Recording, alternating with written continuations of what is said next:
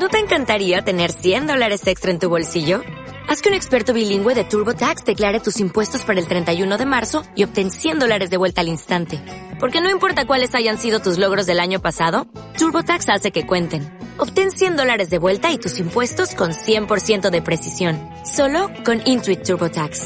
Debes declarar para el 31 de marzo. Crédito solo aplicable al costo de la presentación federal con TurboTax Full Service. Oferta sujeta a cambios o cancelación en cualquier momento.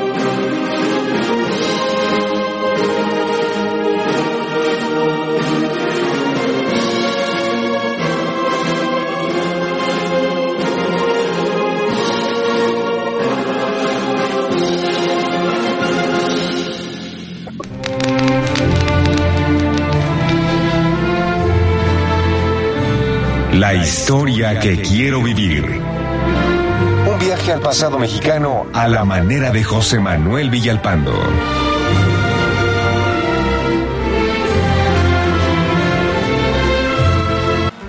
Hace 230 años, el 27 de enero de 1790, nació Juan Álvarez, insurgente que luchó al lado de Morelos y Guerrero. Es considerado el último caudillo de la independencia y un destacado personaje de la Reforma. Nació en el barrio de La Tachuela, en el pueblo de Santa María de la Concepción Atoyac, hoy Arenal de Álvarez, en el estado de Guerrero. De familia acomodada, sus padres fueron el español Antonio Álvarez, natural de Galicia, y Rafaela Hurtado, oriunda del puerto de Acapulco, fallecida cuando Juan tenía nueve años. En 1796 realizó estudios básicos en la escuela del profesor Ignacio Avilés, en la Ciudad de México, y después regresó al lado de su padre, quien falleció siete años después. Con tan solo 17 años, Álvarez quedó huérfano con una herencia cuantiosa que jamás pudo disfrutar por las tropelías del subdelegado de Acapulco, su tutor y albacea. Mientras tanto, Álvarez trabajó cuidando ganado y cultivando el campo. Pero a finales de octubre de 1810 llegaron las noticias del movimiento independentista, al que Juan se sintió atraído inmediatamente. Veía en él una forma de escapar de las injusticias que sufría, porque aunque su padre era español, él se sentía americano. Unos meses después, al saber de los triunfos de Hidalgo, Álvarez decidió unirse a los insurgentes. En noviembre de 1810, inició su participación en el movimiento, cuando en San Miguel Coyuca buscó a José María Morelos y satisfecho, se enlistó como un soldado común, quedando integrado a su guardia personal. Poco después se le confió una misión en Zacatula, donde se convirtió en sargento. Intervino militarmente en el Aguacatillo, Tres Palos, Tonaltepec y La Sabana, y ya investido como capitán, participó en la toma de Acapulco. Para 1816, Vicente Guerrero decía que nunca había encontrado a nadie que fuera más leal que Juan Álvarez. Al triunfo de la lucha insurgente y siempre manifestándose adverso a la monarquía, Álvarez se declaró republicano, federalista y liberal. Fue por ello que en 1822 se unió a Guerrero y a Nicolás Bravo para derrotar a Iturbide. Tras la muerte de Vicente Guerrero, la figura de Álvarez fue adquiriendo fuerza e inició el camino que lo llevaría a convertirse en la voz, el poder y la ley de su zona de influencia, una auténtica leyenda de la región. Para la década de 1850 y después de haber sido gobernador, las posibilidades reales de Juan Álvarez para pacificar la región se toparon con Santana y sus irracionales medidas. Fue por ello que redactó el Plan de Ayutla. En él desconocía al gobierno, repudiaba la venta de la mesilla y exigía la elección de un Congreso Constituyente para una República Representativa Federal. Tras el triunfo del Plan de Ayutla, Casi de inmediato comenzó a operarse la reforma. El 4 de octubre de 1855, Juan Álvarez tomó posesión como presidente interino con un gabinete formado por liberales puros como Melchor Ocampo, Benito Juárez y Guillermo Prieto. Durante su breve gestión, convocó el Congreso que promulgaría la Constitución de 1857 pilar del liberalismo mexicano, Juan Álvarez murió en agosto de 1867 en la Ciudad de México. Sus restos reposan en la Rotonda de las Personas Ilustres.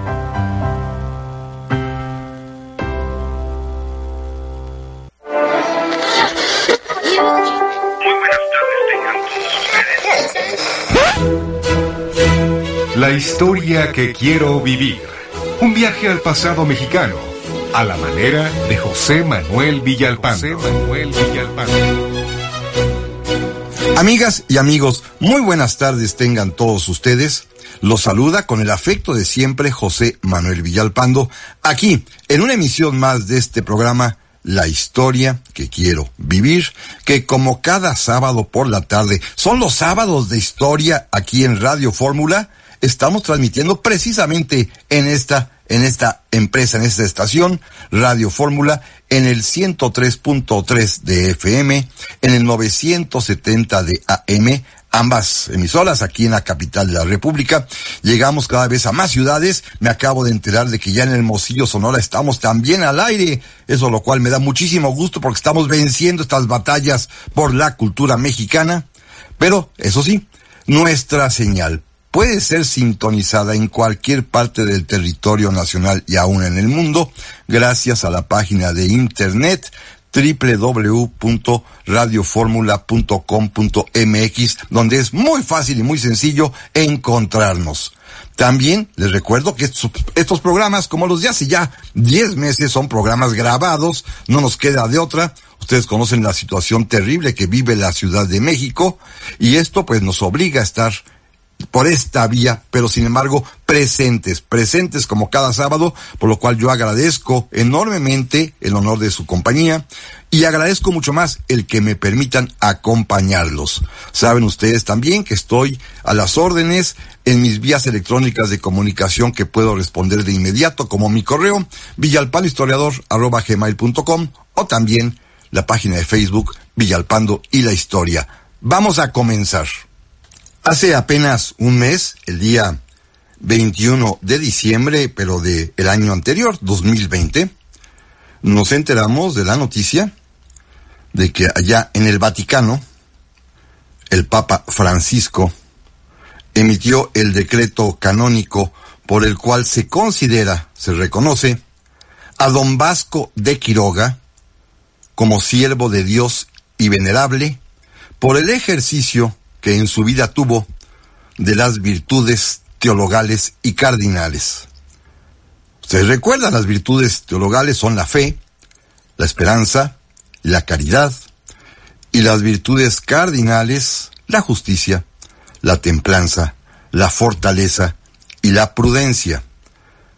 Todo ello en el ejercicio de su ministerio como hombre de bien, que tuvo Vasco de Quiroga a lo largo de su vida, y especialmente porque estas virtudes las puso en práctica en nuestro Michoacán. En esa tierra mexicana, en esa parte de nuestra geografía, tan querida para muchos, tan hermosa, tan tan viva y tan llena de gente interesante y que ha sido fundamental en nuestra historia, allá, como todos sabemos, el recuerdo de Vasco de Quiroga no se ha diluido, al contrario, está vivo y presente. Aún le siguen llamando Tata Vasco. Aún sigue su nombre, no solamente en las plazas, en las calles, en las ciudades. Una ciudad se llama Quiroga sino hasta en las farmacias, en los laboratorios médicos, en los puestos, en los comercios. El nombre de Tata Vasco está presente entre los michoacanos. Eso es lo que quiero que el día de hoy recordemos a este hombre, a este hombre singular, que pocas veces se habla de él. Digo, en Michoacán mucho entiendo, pero profundizar un poco en su vida y en por qué el Papa Francisco dio este paso de declararlo venerable siervo de Dios, en grado heroico además, como dice el propio decreto, que es, en términos católicos, temen el que no voy a meterme mucho porque son territorio, territorios que tienen más con la fe que con la historia, en términos católicos está a un paso de poder ser declarado beato y después santo. Para ambas cosas se requiere un milagro, la comprobación de un milagro, que estos milagros son siempre por tema de salud, como sabemos, y que pues son acontecimientos que la iglesia determina con criterios muy propios, muy suyos, y que pues depende que se demuestre la vía milagrosa, la obra milagrosa, para que el individuo en cuestión, en este caso don Vasco de Quiroga, pueda ser declarado primero beato con un milagro y después con otro más, santo. Son procesos que escapan naturalmente, a la mentalidad racional.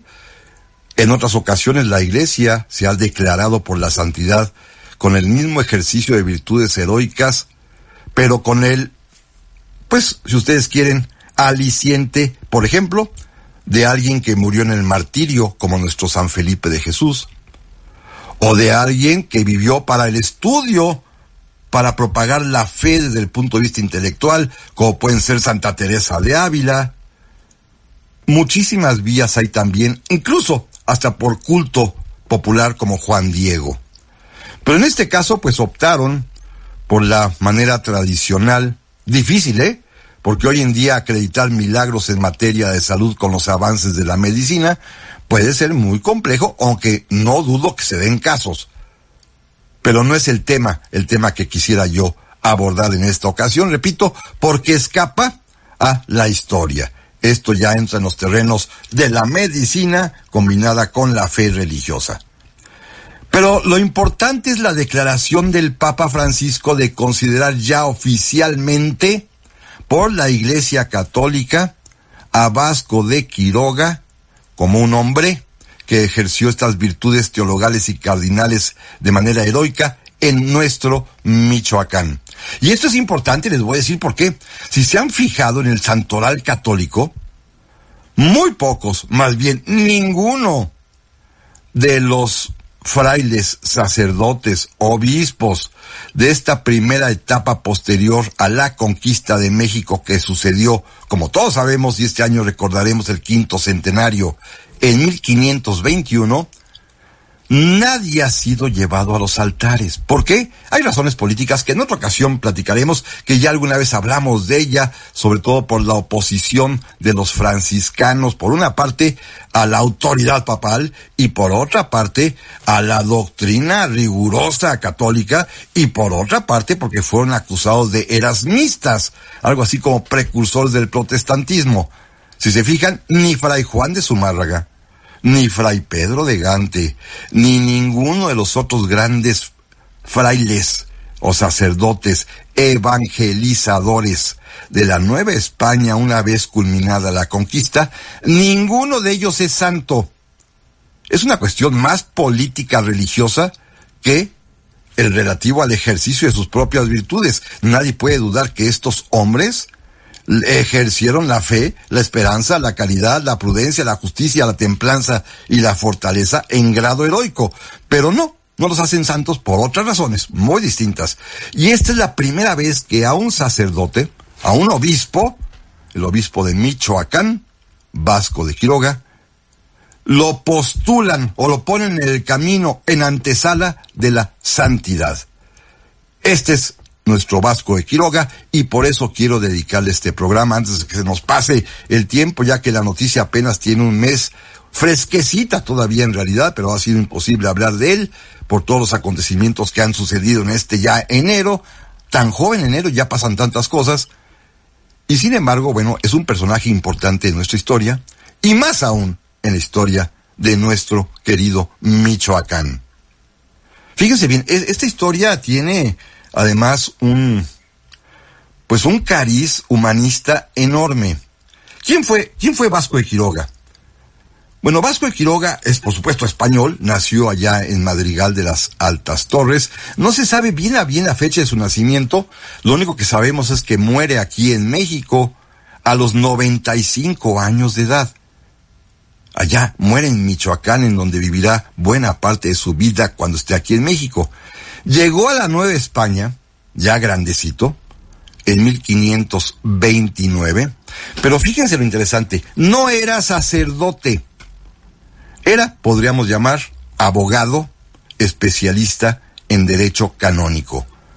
Es más, él había estudiado allá en España, probablemente en la Universidad de Salamanca o en la Universidad de Valladolid, tampoco se sabe bien a bien, lo que se conocía entonces como la licenciatura en cánones era canonista. Un hombre dedicado al servicio de las leyes de la iglesia, que en ese tiempo es importante destacar. La iglesia y la corona están perfectamente vinculados. Se tenían en las universidades ambas carreras, la licenciatura en Derecho Civil y la licenciatura en Derecho Canónico, porque había que conocer los dos mundos jurídicos, tanto de la iglesia como de la corona.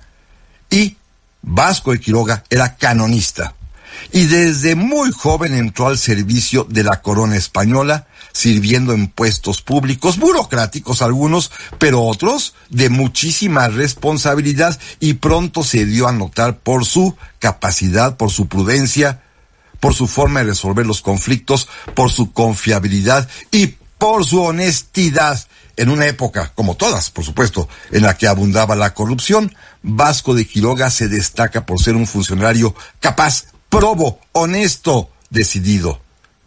A grado tal que le van a ser confiadas misiones y responsabilidades de altísimo nivel, como por ejemplo, pacificar el Marruecos español, Orán, celebrar un tratado con el sultano rey de Marruecos, y todo esto va a llamar la atención en la corte del emperador Carlos V. Este hombre, este hombre tiene capacidad. Pero de esto vamos a platicar, amigas y amigos, en un momentito más. ¿Dudas o preguntas? José Manuel Villalpando responde para ti. Continuamos.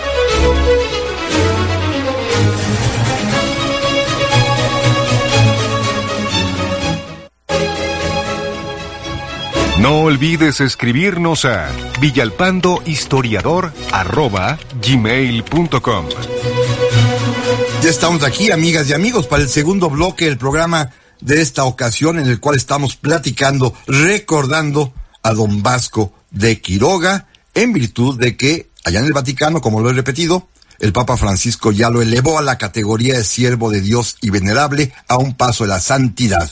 No voy a detenerme en explicaciones y en recordar, porque, perdónenme, tengo que avanzar para tratar de terminar el día de hoy este tema, porque el mes que entra, que ya estaremos en febrero, febrero de 2021, Febrero es también mes de la patria, particularmente en este año. Pero eso lo platicaremos la próxima semana. Miren, Vasco de Quiroga se había destacado como funcionario público, como servidor público a las órdenes, por supuesto, del emperador Carlos V. Había pacificado Orán, la parte norte de Marruecos, había celebrado un tratado con estos sultanes locales, se había dado cuenta de cómo tratar a lo que se llamaban entonces infieles, y toda su actividad, lo que hizo en África, pero todo lo que había hecho al servicio del rey, inclusive lo habían enviado en alguna ocasión a los Países Bajos, a Flandes. Allá, recuerden, lo que hoy es Bélgica y Holanda, era una posesión española.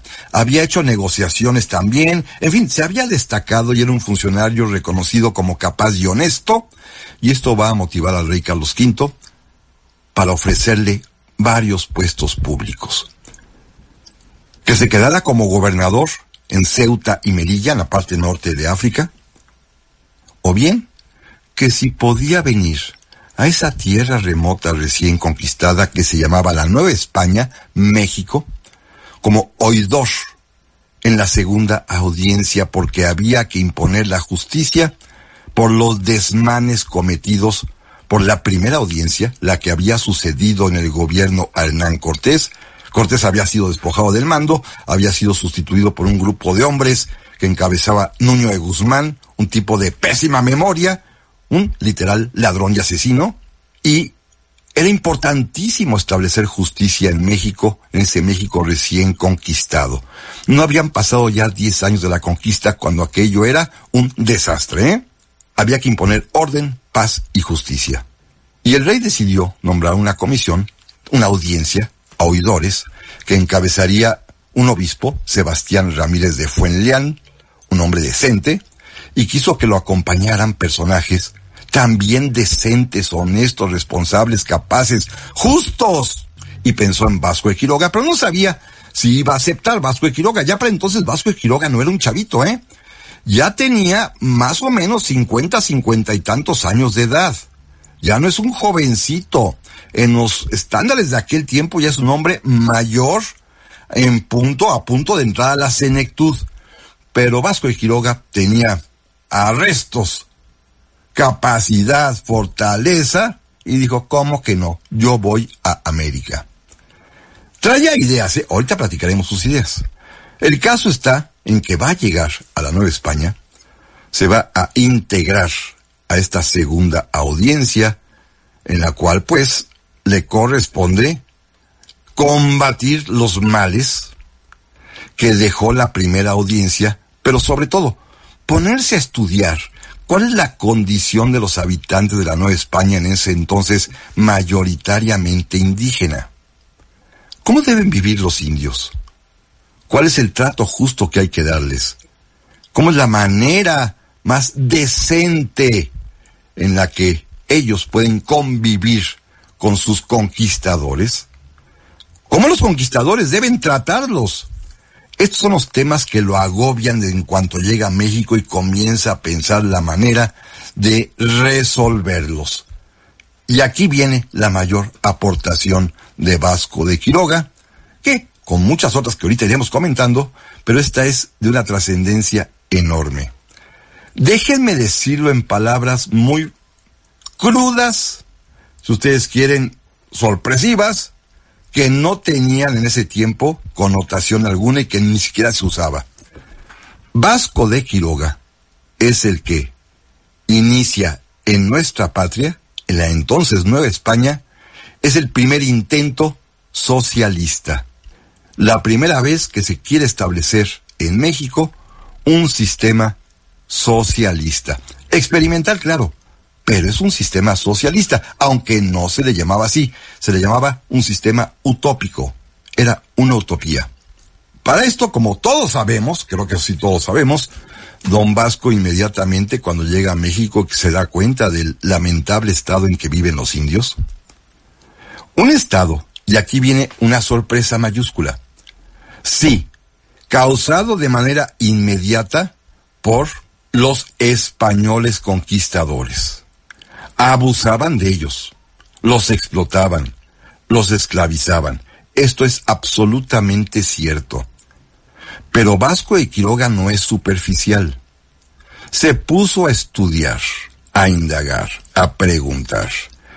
Y descubrió que la miseria, el maltrato, la esclavitud, la pobreza que lleva aparejada, el abuso del ser humano semejante, sí, en ese momento era producto de la conquista española, pero, y aquí viene la gran sorpresa que seguramente espantará a muchas personas, en su información en derecho, en la que escribió para justificar y pedir permiso lo que quería hacer, dijo claramente que simplemente los indios habían cambiado de dueño.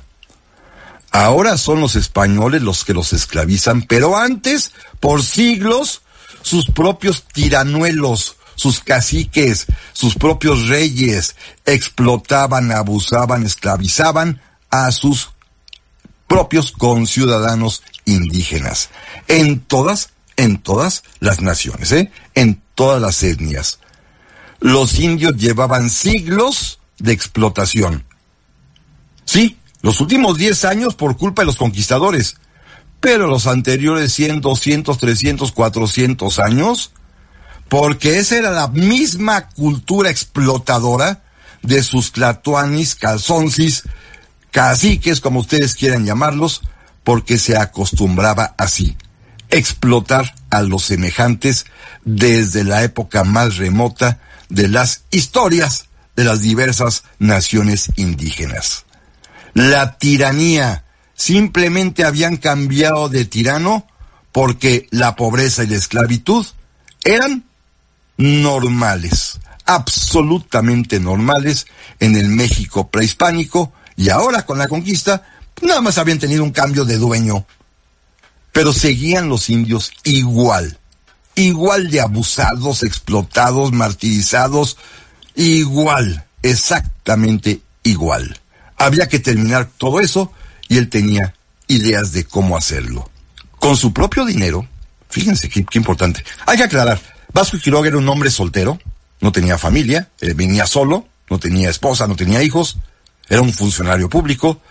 El sueldo de oidor era bastante bueno, muy buen sueldo. Lo que había ganado toda su vida lo había ahorrado, se trajo sus ahorros y con su propio dinero compró una serie de tierras. Lo que hoy es Santa Fe en la Ciudad de México esta parte poniente, ahí en las montañas ya, en la salida hacia Toluca, donde hoy hay desarrollos pues tan lujosos que se sienten la Dallas mexicana. El pueblito de Santa Fe, que está allá a un lado, fue fundado por el propio Vasco de Quiroga. Le llamó Hospital de Pueblo de Indios de Santa Fe. Fundó un hospital. Un hospital, hay que aclarar la palabra, no es un hospital en el sentido actual de un lugar donde se atiende enfermos. Para él, un hospital es una zona hospitalaria, de hospitalidad. Así le llamó a su fundación el Hospital de Santa Fe de México, Hospital de Pueblo de Indios de Santa Fe. Compró tierra, invitó a 300 familias indígenas a que vivieran allí en un sistema muy peculiar, muy singular, en el cual, fíjense, se le daba una casa a cada familia, se le daba una pequeña huerta para que fuera de su explotación exclusiva, se les daba también una tierra colectiva para que la trabajaran en común. Las 300 familias, cada una estaría jefaturada por el más antiguo, por el hombre de la casa, normalmente el más anciano. Los 300 jefes de familia se reunían y elegirían regidores. Los regidores serían los que gobernarían los barrios de la ciudad. Entre ellos elegirían a uno más que sería el principal, que sería como el jefe del hospital, y estarían supervisados por un rector, un sacerdote. Esta es la idea de Don Vasco. No hay propiedad privada en el hospital. La tierra se trabaja de manera comunal y todos están obligados a asistir al trabajo seis horas al día y el resto del tiempo, entre el descanso, la diversión, tienen también la obligación de aprender un arte y un oficio. Es decir, en términos contemporáneos, ah, y no pueden salir de ahí. Ahí tienen que estar y ahí tienen que permanecer, como decía él, bajo buena policía, un buen gobierno sin propiedad privada y con el reparto de todos los productos y los frutos según cada quien sus necesidades.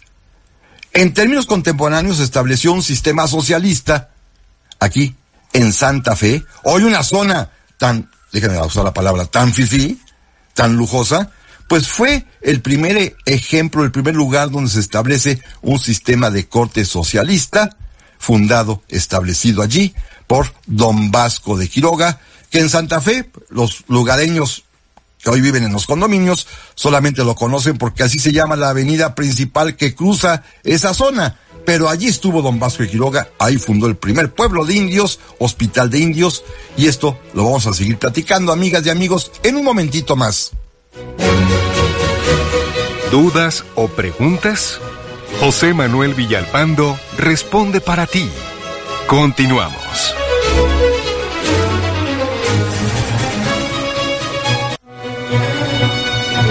¿Te gusta la historia y apenas nos sintonizaste? Síguenos en Facebook, Villalpando y la Historia.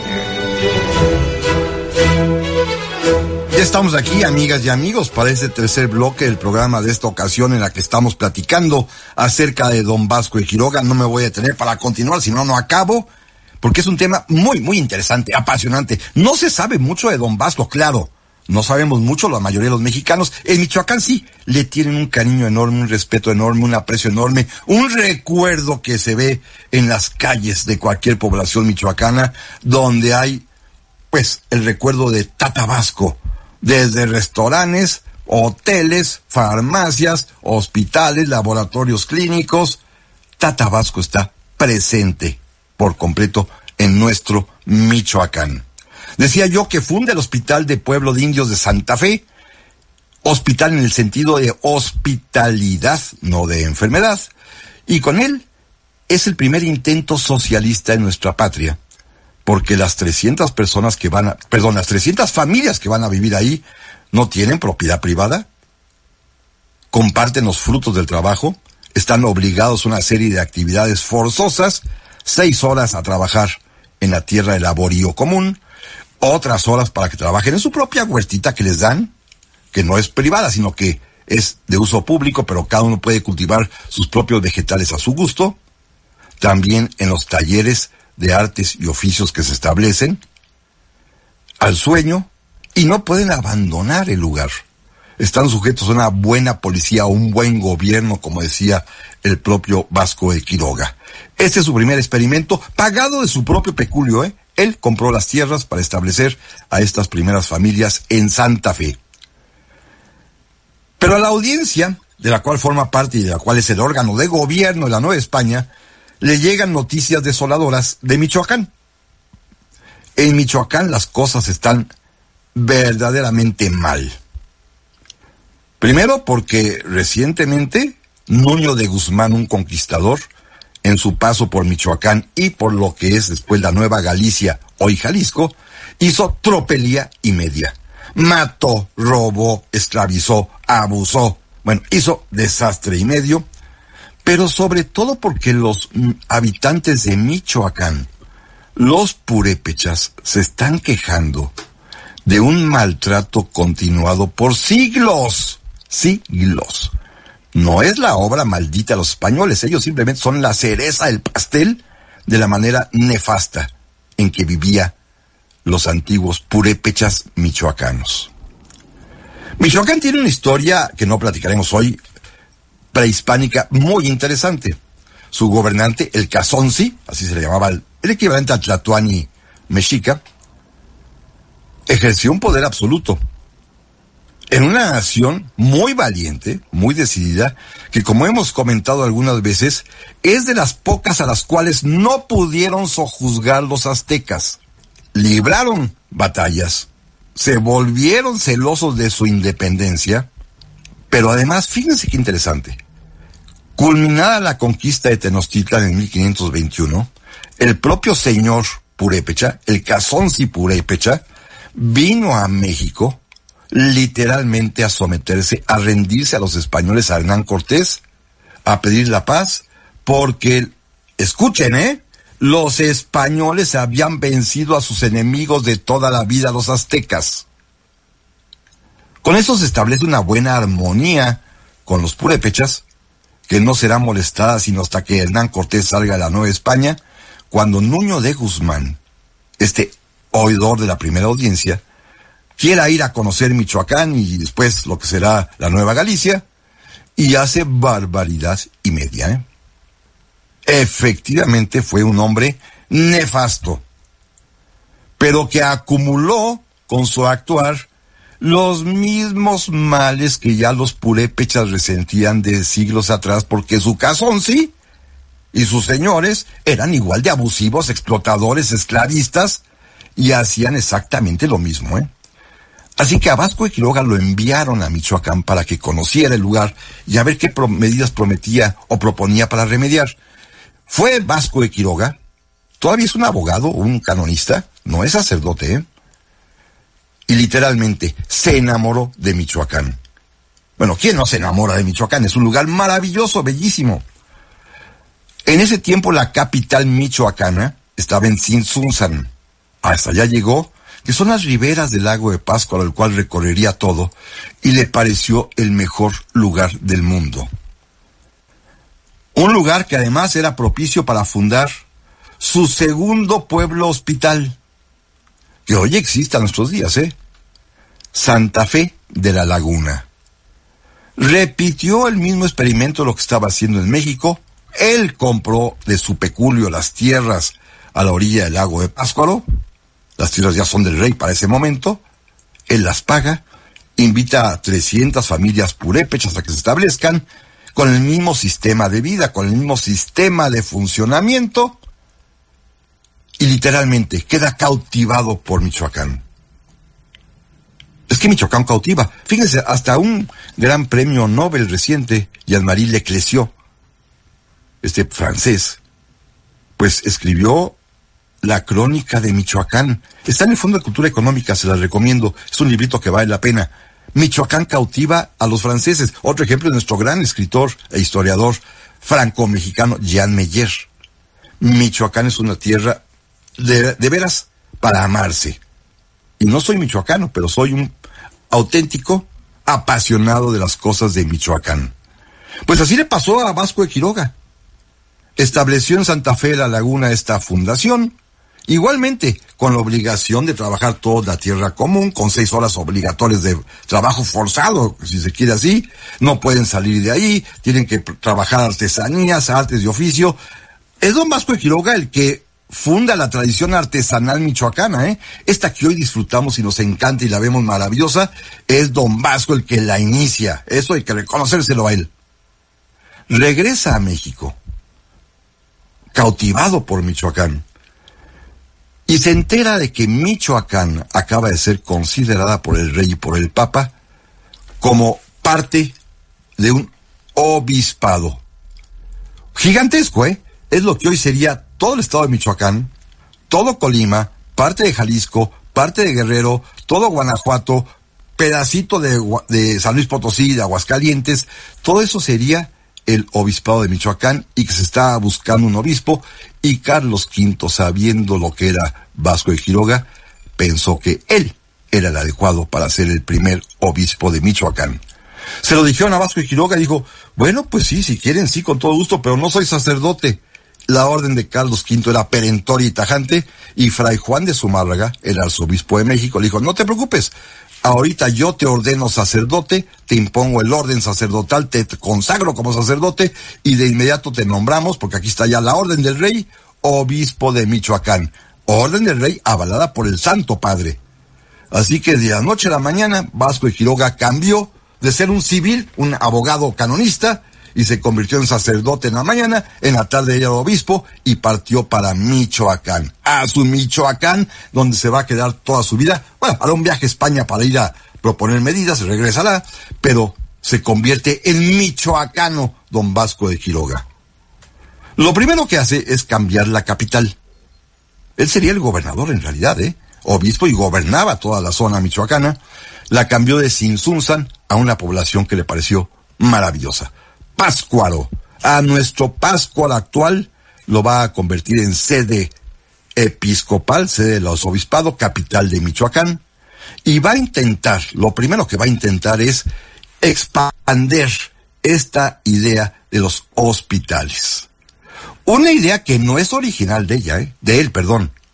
Es una idea que él ha, de alguna manera, adquirido de alguien que seguramente conoció allá en Flandes, en la antigua, en la no, hoy Holanda, los antiguos Países Bajos, porque Utopía es la historia de una isla en América, en una novela, por supuesto, en la cual hay este régimen de felicidad socialista que escribió un gran hombre inglés al que seguramente Vasco y Quiroga conoció, Tomás Moro. ¿Se acuerdan de Santo Tomás Moro? Bueno, hoy Santo Tomás Moro para la Iglesia Católica, Thomas Moore, Tomás Moro, aquel que fue Lord Canciller de Inglaterra que el rey Enrique VIII mandó decapitar por oponerse a su matrimonio con Ana Bolena, por no reconocer su divorcio o separación con Catalina de Aragón, por no aceptar la religión anglicana y permanecer fiel a la religión católica. Bueno, Tomás Moro, este hombre, había escrito en 1515 el libro Utopía, la historia de una isla americana que él inventa, porque ya se llegaban noticias, ya todo el mundo sabía la existencia de América, en la cual hay un mundo feliz, un mundo socialista, diríamos hoy en día, en el que la gente precisamente vive exactamente como Vasco de Quiroga intentó hacerlo en sus hospitales pueblos, tanto de México como Santa Fe de la Laguna. Trae la idea de Santo Tomás Moro. Para este momento Tomás Moro ya lo han matado en Inglaterra y quiere aplicar aquí las teorías de la utopía.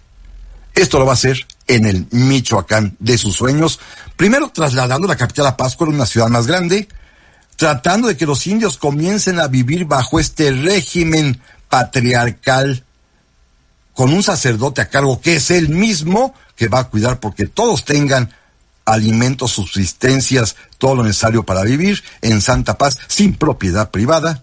Y esto va a ocasionar, por supuesto, el enojo de muchas personas.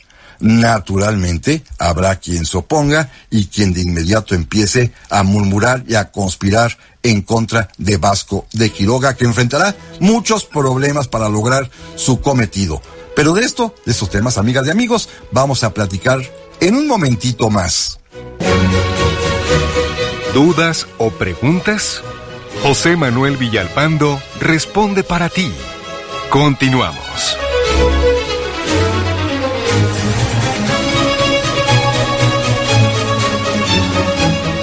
Personajes, anécdotas, hazañas.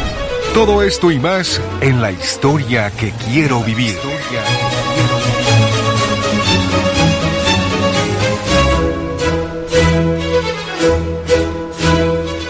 Estamos aquí, amigas y amigos, para el último bloque del programa esta semana que se me fue rapidísimo con un tema que a mí me apasiona, que me gusta muchísimo, que nunca habíamos platicado en este programa y que vale la pena porque se trata nada más ni nada menos que de Don Vasco de Quiroga. Tatabasco para nuestros michoacanos, un personaje importante, fundamental en su historia. Es él en realidad el primer gobernante probo, honesto, distinguido que tiene nuestro Michoacán, con ideas muy claras de cómo conseguir la felicidad de los pobladores michoacanos, de los purépechas de entonces. ¿Cómo? Con este sistema de utopía. Utopía, repito, así se llama la isla que aparece en la novela, en el libro que escribió Tomás Moro, el Lord Canciller de Inglaterra, a quien el propio Vasco de Quiroga conocerá en Flandes, en los antiguos Países Bajos, en lo que hoy es Holanda, y donde pues va a quedar cautivado por esta posibilidad de construir un mundo feliz en el que la envidia se hace a un lado gracias a que no hay propiedad privada y a que todos trabajan en la obra común, se reparten equitativamente según la necesidad de los bienes de la producción y además todo el mundo es feliz porque se dedica a las artesanías, artes y oficios que cada quien quiera. Claro, no pueden salir de ahí, no pueden abandonar el lugar, pero son felices. Esta es la idea de la utopía de Tomás Moro que en México, en Michoacán, va a aplicar Vasco de Quiroga, ahora ya convertido en el primer obispo michoacano. Su primera medida, decía yo, fue trasladar la capital de Sinsunzan, ahí donde están las yacatas, esas esa obra arqueológica maravillosa, a la ciudad de Páscuaro, a la bellísima Páscuaro. Por supuesto, ahí va a iniciar la construcción de la catedral, de lo que hoy será la Basílica de la Señora de la Salud. Por cierto, a la Virgen de la Salud le encomendó todas sus fundaciones y toda su obra michoacana. Sí, en los hospitales, que no es el término contemporáneo, también se atendía a los enfermos y pensaba que todo se puede si hay salud. En eso es muy moderno Vasco y Quiroga, porque él entendía que la salud es lo fundamental para poder sobrevivir. Recuerden que él llega a México también en medio de una terrible epidemia en 1530-31 y naturalmente pues la invocación mayor, acogerse al favor divino a través de Nuestra Señora de la Salud es fundamental. Con salud todo se puede, así pensaría don Vasco de Quiroga y tenía toda la razón. En Pascual establece la capital del obispado, la sede episcopal también, Ahí mismo iniciará la construcción, repito, de esta catedral, que después se convertirá en la basílica, y va a crear una obra que al día de hoy sigue con otro nombre, mezclado, pero sigue vigente. El Colegio de San Nicolás, que hoy es la Universidad Nicolaita de Michoacán. Y fíjense qué importante.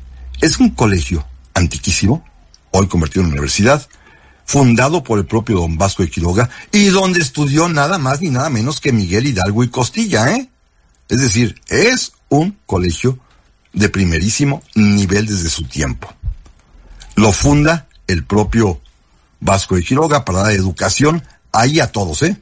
A españoles, criollos, mestizos, indios, todos los que quisieran. Era una especie de preparatoria en ese entonces, formarse, educarse podrían aspirar a ingresar al Colegio de San Nicolás, hoy la Universidad Nicolaita de San Nicolás Hidalgo, y es obra, obra de Don Vasco. Pero se metió en problemas con mucha gente, ¿eh? Mucha gente no lo quería. Primero, se pelea con los propios franciscanos. Con los misioneros franciscanos va a tener serios problemas.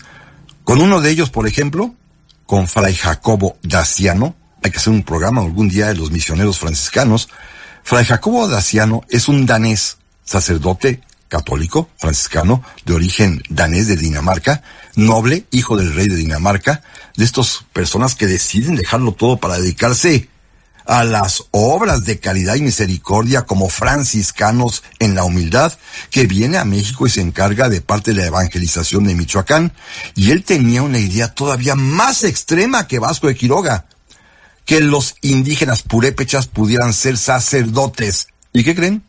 A don Vasco no le gustó la idea, ¿eh? Don Vasco pensaba que los indígenas deberían vivir en sus hospitales, dóciles, con mansedumbre, como él decía, pero sin andar pensando en ser sacerdotes. Él no les concedía tampoco, como buen líder socialista, entre comillas, posibilidades de crecimiento, ¿eh? tenían que vivir perpetuamente en sus hospitales. Y Fray Jacobo Daciano quería que fueran sacerdotes, así que Vasco Quiroga, que era la autoridad, se opuso y lo mandó callar. Luego se va a pelear con otro franciscano, Fray Maturino Gilberti, este de origen francés, también un hombre muy entusiasta, que estaba un poquito contaminado, si ustedes quieren, de la ciudad de Erasmo, y lo primero que quiere hacer en Michoacán es escribir un libro, lo escribe, en lengua purépecha para los purépechas que ya están aprendiendo a hablar, o más bien a leer, porque recuerden que los idiomas antiguos no se escribían, se pintaban, se dibujaban, se hacían pictogramas. Pero ya en la grafía occidental escribe en purépecha un libro que se llama Diálogos de Doctrina Cristiana y a Quiroga le, que le parece súper mal porque piensa que en estas ideas de Maturino Gilberti hay ciertos tamiz protestantista y porque los indios no deben leer. Esto sí pensaba, con todo respeto, don Vasco de Quiroga. No tienen por qué leer, ellos tienen que dedicarse a ser felices. Esta es una idea muy socialista, ¿eh? ¿Cómo se va a distribuir ese libro? Pues logró que se prohibiera la distribución del libro y cuando Maturino Gilberti apeló a México y al virrey mismo, pues vino Quiroga a defender y hasta España fue para defender de que los indios no deben leer esas cosas. Digo, lo dijo con otras palabras, pero el efecto es ese. No pueden andar leyendo esas cosas. Luego se peleó también con los españoles, con los criollos y con los mestizos que ya vivían en Michoacán, porque a los españoles, criollos y mestizos no les gustó vivir en Páscuaro, donde estaba ya la nueva capital, porque en ella don Vasco estaba a todo mundo obligándolo a vivir conforme a sus ideas de la utopía. Así que los españoles pidieron permiso, los criollos también, y el virrey Antonio de Mendoza autorizó la creación de una nueva capital que originalmente se llamó Nueva Michoacán, ciudad de Nueva Michoacán, luego le pusieron Guayangareo, finalmente terminó llamándose Valladolid y hoy la conocemos como Morelia. Una ciudad alejada, fundación nueva, alejada de Páscuaro, ¿eh? Donde estaba el propio Vasco de Quiroga. Este hombre, después de muchos años, en 1565, va a morir, dicen que en Uruapan, por supuesto en Michoacán, está sepultado don Vasco de Quiroga allí en Páscuaro, en la Basílica en Páscuaro. Es un hombre importantísimo, ¿eh? Supongamos algo trascendental. Que se haga santo sería verdaderamente un reconocimiento a alguien dedicado a la defensa y protección de los derechos de los indios. Igualmente también es algo riesgoso. Es alguien que para defender y proteger a los indios quiso imponerles un sistema, hoy diríamos, socialista en busca de la felicidad. Todo esto es ambivalente, todo esto tiene pues varias versiones, pero este es Vasco de Quiroga, amigas y amigos. Lo más importante es que por primera vez el Vaticano reconoce a un misionero, a un sacerdote, a un evangelizador, a uno de esos hombres españoles que vinieron después de la conquista y trajeron la religión católica sí, pero también la civilización occidental, que aquí se convertirá en una muy propia manera cultural de expresión como la es la de nuestros mexicanos actualmente. Vasco de Quiroga está en camino de la santidad y esto para los michoacanos, créanmelo, y lo comparto, es motivo de alegría. Y este programa, pues amigas y amigos, tiene que llegar a su fin porque ya sabemos que tenemos el tiempo recortado en dos minutos en virtud de que estamos ya en campañas electorales y hay que escuchar anuncios trascendentales seguramente. Y yo los espero, primero Dios, la próxima semana con otro tema distinto, pero una serie completa dedicada a un mes, todo el mes de febrero, porque este 2021 con todo y la pandemia, febrero también es mes de la patria. Primero Dios, cuídense y aquí nos vemos.